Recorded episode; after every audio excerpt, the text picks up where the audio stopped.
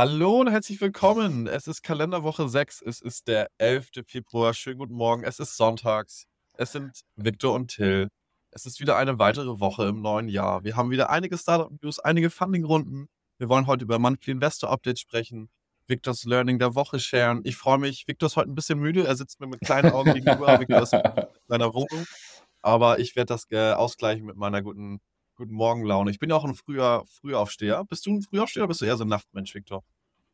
Ähm, ich bin eher ein Nachtmensch, würde ich jetzt sagen. Uh, good morning in the morning, Till. Das freut mich natürlich auch erstmal. Good morning in the morning. Ich freue mich auch. Wie war deine Woche? Wie ist gerade so die Stimmung im Office bei euch? Was bist gut, du mit gerade? Ich bin gerade in Berlin, ja. Ähm, ich, ich, glaube nach wie vor, ähm, dass halb Mitte ausgereist ist nach ähm, Kapstadt und in, da in der Kloof Street oder wo auch immer hängt. Ähm, aber sonst ist es richtig gut. Ja, ich glaube, es sieht gerade mega an. Viele Leute, die rausgegangen sind zum Raisen. Ähm, natürlich noch Portfolio-Companies, die loslegen ähm, und, und Raisen gehen. Also ich glaube, gerade ist es relativ hektisch, ich will nicht sagen hektisch, relativ viel los. Ist, glaube ich, am Anfang des Jahres immer so. Und dann hast du irgendwann Richtung Sommer so ein kleines Sommerloch. Aber wir haben direkt ein paar ganz spannende Themen. Ich glaube, vier Stück. Das erste Thema kommt von dir, Till. Galileo AI, ja. Kosler, klingt spannend. Genau. Erklär mir, was da losging. Total. Galileo AI, San Francisco-based Firma, ähm, haben eine 4 Millionen Seed-Runde gemacht mit Kosler Ventures. Kosler Ventures, für die, die es nicht kennen, eigentlich so ein, will fast sagen, legendärer US-Investor, also mit auch einer der, ähm, der ersten Outside-Investor in OpenAI. Und was ist Galileo AI? Super spannend, ganz einfach erklärt. Ähm, ist ein AI-Design-Tool, AI-UI-Tool. Das heißt, du hast einfach wie bei ChatGPT ein Textinterface, einen Prompt, wo du eingeben kannst, I need a mobile UI screen for my cryptocurrency App. Und dann musst du kurz warten und die App erstellt dir fertige ähm, UI-Screens und auch verschiedene Varianten, was halt deinen ja, Designprozess unglaublich ver, beschleunigt und, und, und ver, verkürzt. Weil so wie die Leute hier, die, ich denke mal, alle, die zuhören, haben schon mal ChatGPT benutzt. Das ist ja genau dasselbe. Du musst ja. irgendwie einen Text schreiben, sei es eine E-Mail, ein Aufsatz, irgendwas für die Uni, für die Arbeit, Slides, was auch immer, kannst du sagen, hey, schreib mir mal eine, eine grobe Struktur für Paper oder für einen Aufsatz und ChatGPT schreibt dir schon mal so, eine, so, so, so, so einen Entwurf und hast schon mal Stichpunkte, an denen du dich langhängen kannst und du fängst nicht bei Null an. Und das bei mir total, hilft mir total zum Beispiel, den Schreibprozess zu beschleunigen.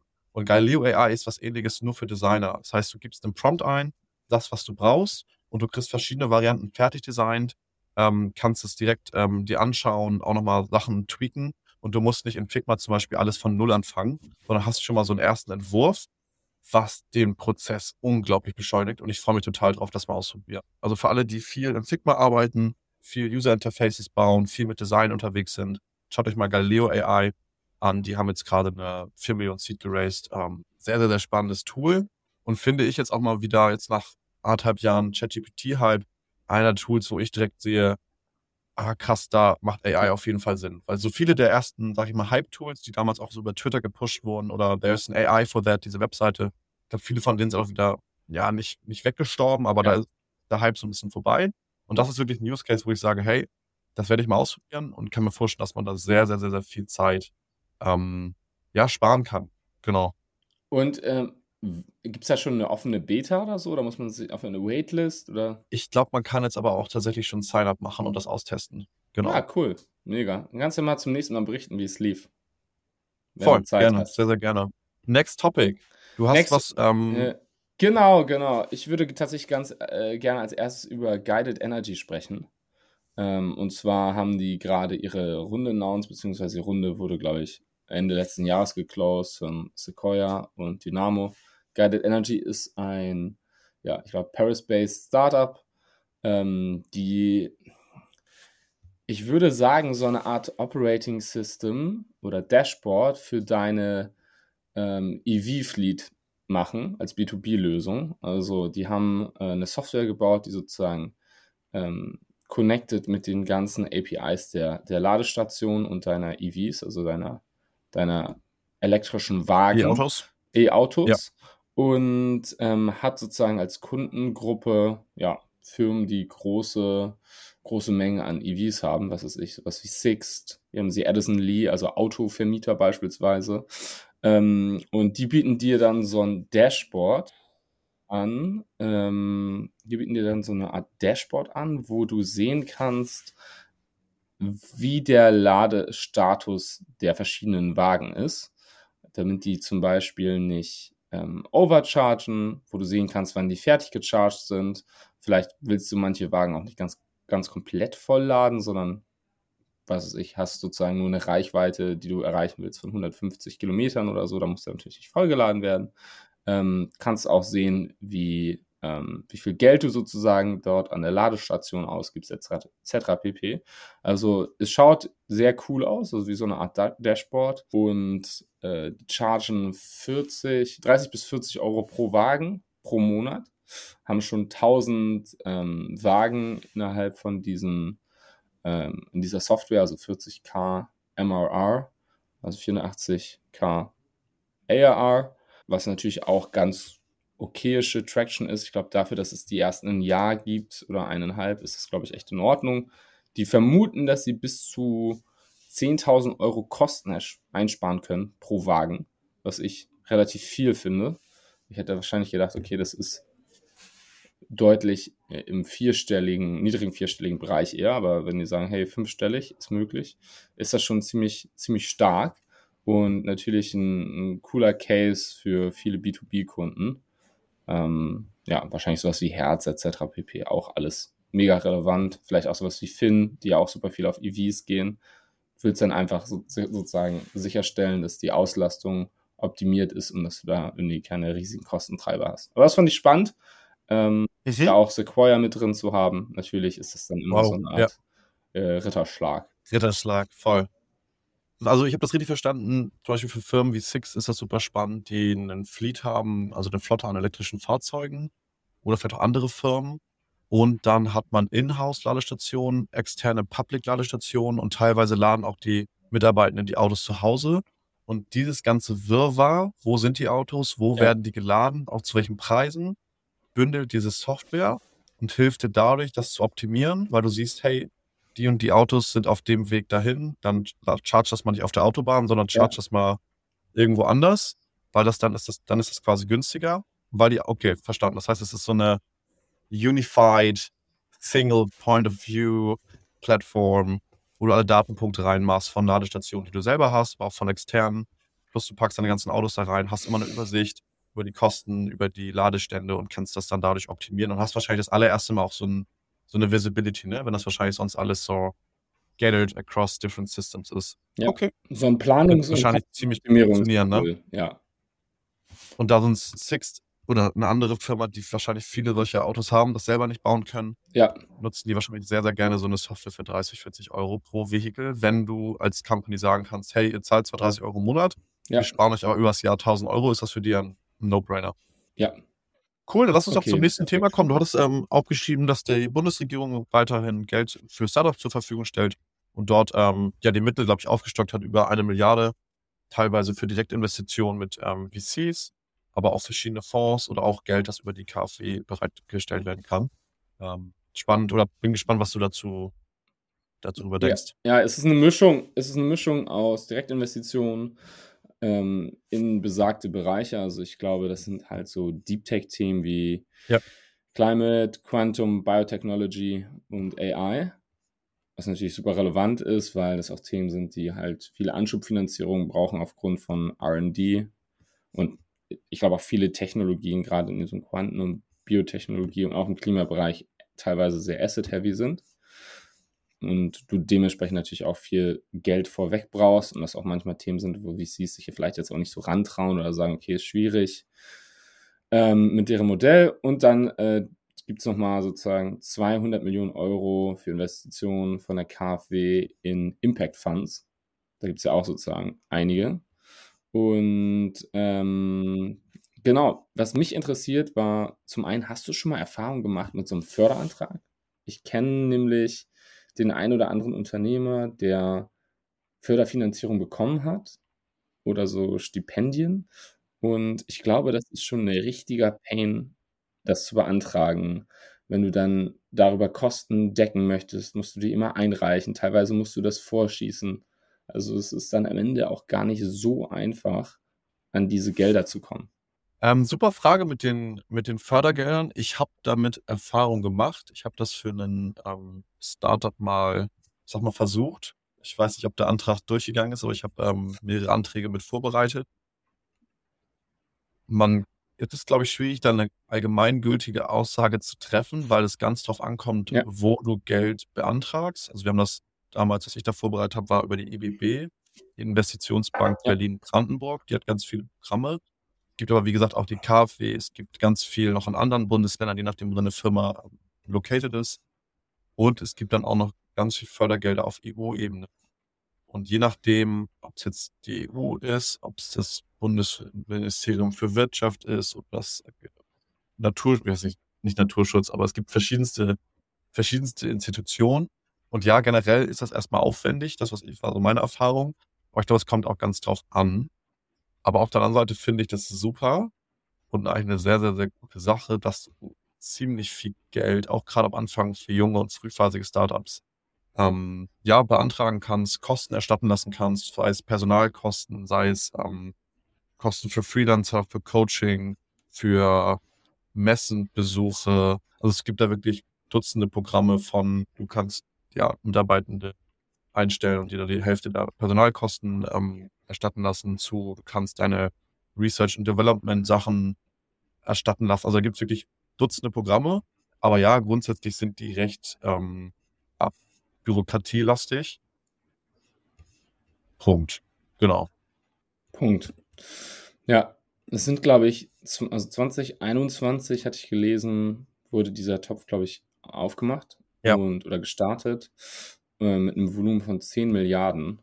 Krass. Und mich würde mal interessieren, kann ich zum nächsten Mal schauen, wie viel davon schon investiert wurde, wenn man das Ja. irgendwo nachsehen kann. Ja. Und in was Bereiche sind das größtenteils Fund-of-Fund-Investments oder sind das viele Direktinvestments? Ja. Ja, Latest Early Stage, das finde ich eigentlich ganz spannend. Total. Aber lass uns mal zum, zum nächsten Thema. Und zwar ähm, ging es grundsätzlich um Monthly Investor Updates. Mhm. Also, du bist Gründer, Gründerin und hast ein Startup und hast jetzt eine Pre-Seed, Seed-Runde geraced und überlegst, in was für einer Taktung und in was für einem Format du mit deinem Investor Check-ins, Updates machst. Genau. Und ähm, da würde ich gerne mal mit dir drüber reden, weil mich interessiert hätte, wie du es handhabst. Weil ich sehe, sage ich immer, ein großes Spektrum an verschiedenen Situationen oder verschiedenen Modus operandi, wenn man so sagen möchte. Da würde mich mal deine Meinung interessieren. Voll. Vielleicht für alle, die das noch nicht kennen, aber der Name erklärt es ja eigentlich schon Monthly oder Quarterly Investor Update. Geht es darum, dass du als Firma, ne, wie du gerade schon meintest, per Mail meistens einen kurzen, kurzen Blurb, kurzen Abriss rausschickst an deine Investoren, an deine Angels ähm, und ein Update gibst, was in der Firma gerade so passiert ist. Wie du schon meintest, das kann man in verschiedenen Formaten machen. Ich habe das auch schon in verschiedenen Formaten gesehen. Auch als ich noch selber bei einem PC gearbeitet habe, hat man da auch mal äh, reingucken können. Wie machen wir das gerade? Super lean. Wir haben noch nicht wirklich viel zu berichten, aber uns gibt's Lowlights, Highlights und das Spannendste ist eigentlich für uns sind die Asks. Also wir fragen dann einfach direkt nach, könnt ihr uns ein Intro zu ABC machen? Habt ihr eine Idee für einen Backend-Engineer? Wisst ihr, wie wir die Partnerschaft ABC, wie wir da rankommen können? Werden wir, sage ich mal, ein paar Monate in die Zukunft schauen, vielleicht erste Umsätze haben, dann könnte man auch überlegen, dass man seine Main KPIs reinsteckt, äh, reinsteckt, ähm, mit äh, einfügt. Das war unser Umsatz, das war ist unser Recurring Umsatz, das ist unser, je nachdem, was für ein Geschäftsmodell man hat, das ist unser Churn, so viele neue zahlende Kunden, so viele neue ähm, User haben sich gesigned-upt. Ja, also man kann ja dann, je nachdem, was für ein Geschäftsmodell hat, kann man so seine Haupt-KPIs mit einem einbinden und gibt dann einfach einen kurzen Überblick, was so passiert ist. Ähm, neue Hires, äh, musste man irgendjemanden gehen lassen, ist irgendwas sehr, sehr Positives Neues passiert, hat man vielleicht für ein Accelerator-Programm beworben, hat man ein neues Office gezogen. Also wirklich so Sachen, die jetzt nicht so Day-to-Day-Business, sondern eigentlich, ja, die spannendsten, die Highlights, ne? so die, die, die wichtigen Dinge, die vielleicht ähm, die Investoren wissen Ja. sollen. So sehe ich das, so machen wir das gerade super, super kurz noch, aber nicht ne, viel zu erzählen haben. Ich kann mir vorstellen, dass das mit der Zeit ein bisschen bisschen mehr wird. Ähm, aber erzähl du gerne mal auf, was hast du da für eine Range an, an Sachen gesehen? Wahrscheinlich von zwei Bullet Points bis einer Seite, oder? Genau. Ich würde, ich würde erstmal so bei der Taktung anfangen. Also von vielleicht gerade am Anfang erstmal so wöchentliche Check-ins, Updates, zu sagen, hey, hier stehen wir, das haben wir diese Woche gemacht. Ähm, da passiert ja auch viel. Du hast vielleicht deinen ersten Hire gemacht. Ja. Oder du versuchst deinen ersten Hire zu machen und schaffst es irgendwie nicht. Und das kann ja auch zeitkritisch sein, dass du sagst, okay, ich will hier nicht rumeiern, könnt ihr mir irgendwie helfen, da ein Foot in the Door zu kriegen, dem vielleicht nochmal zu schreiben, hinterher zu sein. Es gibt Probleme mit dem Arbeitsvertrag, Probleme mit dem Visa. Da gibt es ja diverse Themen, die sozusagen aufkommen können. Und hinzu, ich würde sagen, zum späteren Zeitpunkt, wahrscheinlich ab der Seed oder so, eher zu monatlichen Updates. Und wenn es dann wahrscheinlich Richtung ja, Series A geht, dann eher Quarterly Board Meetings, Check-ins. Sind Weekly-Sachen so. wirklich nötig? Ist das nicht ein bisschen doll? Ich würde sagen, es ist nicht unbedingt nötig, aber am Anfang sehe ich das schon ab und zu. Okay. Also ich sage jetzt auch gar nicht, dass es der die Best Practice ist, aber ich würde sagen, dass das gar nicht so wenig Gründer machen.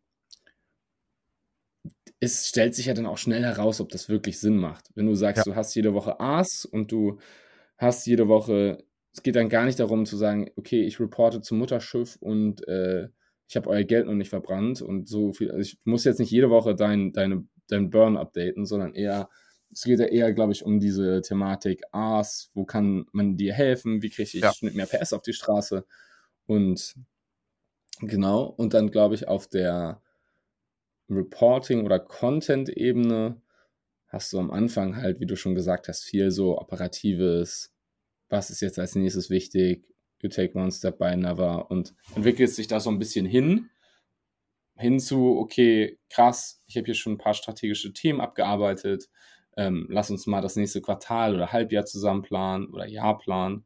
Und wenn es dann eher Richtung Seed geht, hat man halt oftmals zum Beispiel Diskussionen rund ums Budget, bespricht das ab, macht das Sinn, macht der Headcount Sinn, äh, machen diese Salary Ranges Sinn, machen diese Investitionen, die ich tätigen will, Sinn. Ähm, und Series A hast du dann, ja, sag ich mal, noch mehr so finanzielle Themen, ja. vielleicht auch Richtung Series A, Series B, vielleicht hier und da auch mal so M&A-Thematiken, wo du sagst, okay, ich überlege hier diesen kleinen Wettbewerber aufzukaufen oder diese kleine Softwarefirma mit zu integrieren, macht das Sinn. Und genau, ich würde sagen, das ist sozusagen auf dieser Content-Ebene und ich, ich behaupte mal, dass die besten Gründer, mit denen ich zusammenarbeite, viel proaktiv machen. Also viel proaktiv sagen und nicht reaktiv sind und sagen, oh, by the way, wir haben nur noch drei Monate Runway, sondern weil äh, wir haben hier irgendwie eine krasse Nachzahlung gehabt vor zwei Monaten, haben vergessen, euch das zu sagen. Die sind immer sehr proaktiv, sagen immer, wo sie stehen, damit man sozusagen auch ein bisschen mitstieren kann, weil you don't know what you don't know ich, ich weiß nicht, was in der Firma von, ja. von Tag zu Tag passiert. Und was ist mit so, äh, helfen. So, wird das immer reported? Also wie viel Geld man auf dem Konto hat und Burn? ja. Ich würde okay. sagen, das egal, ist so die, egal welche Stage die Basic, ne? ja, ja, die Basic Metric, ey, ich habe noch so viel drauf. Wahrscheinlich, wenn wir uns weiter so viel auszahlen wie jetzt, wird das so und so lange reichen.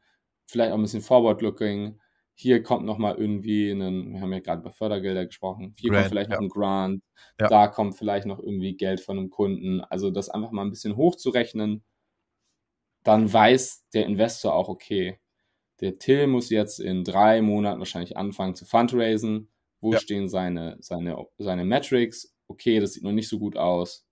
Die müssen wir nochmal fit kriegen. Was für Milestones muss er hitten, damit er dann fundraisen kann? Sonst haben wir eine andere Diskussion. Genau, das ist es, glaube ich, so im, im Gro Groben und Ganzen.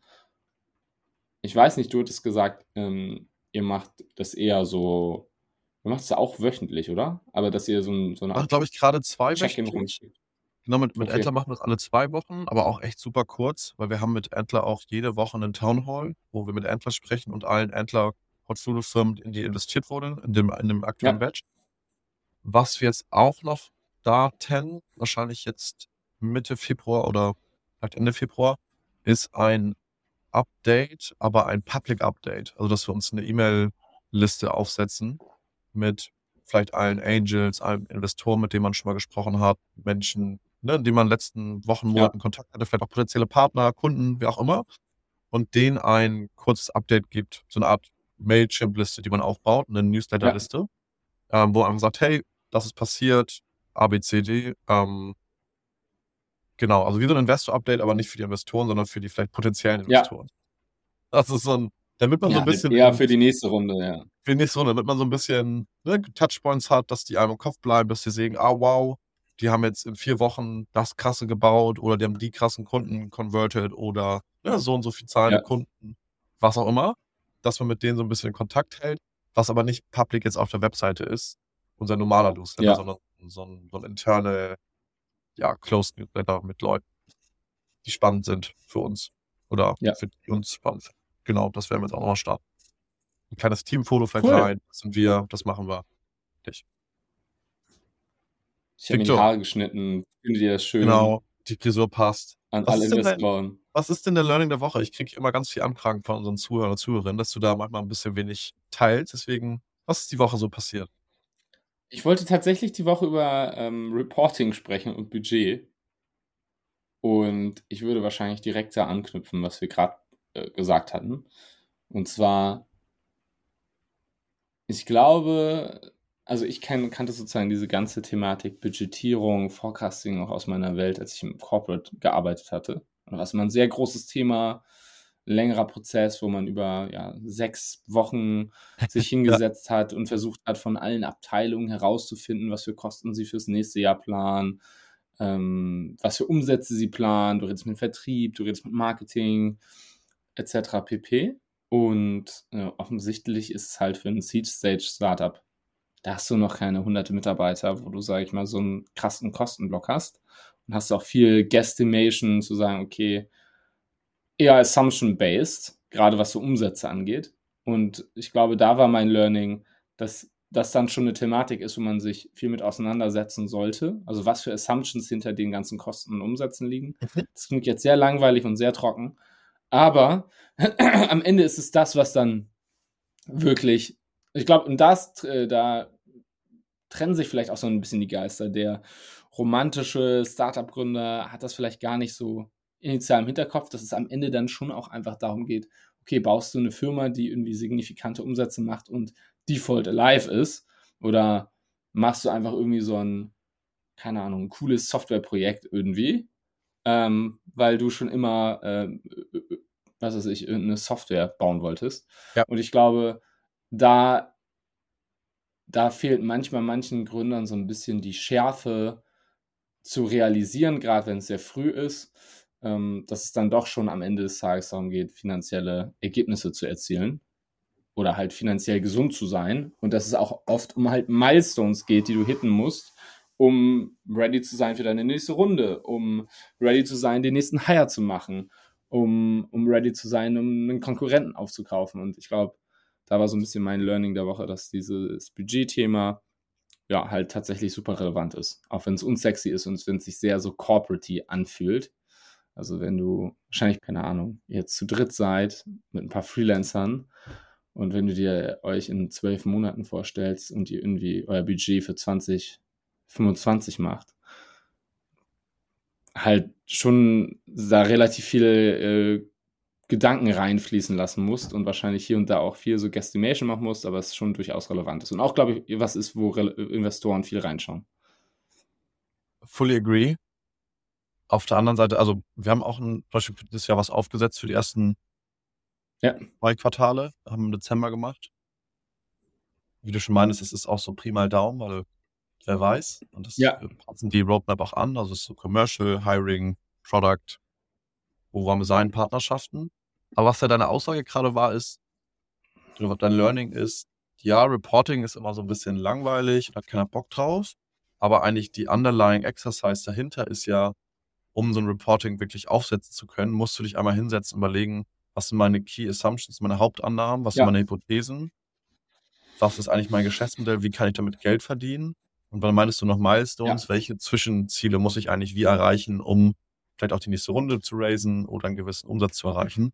Das heißt, das Reporting ist eigentlich nur so ein Ergebnis von so einer gedanklichen Exercise, ob du dein Geschäftsmodell richtig verstehst und ob es Sinn macht. Das ist ein bisschen, was Ja. du sagen, sagst, oder? Oder halt auch, wenn du dein Geschäftsmodell noch nicht so richtig raus hast. Ja.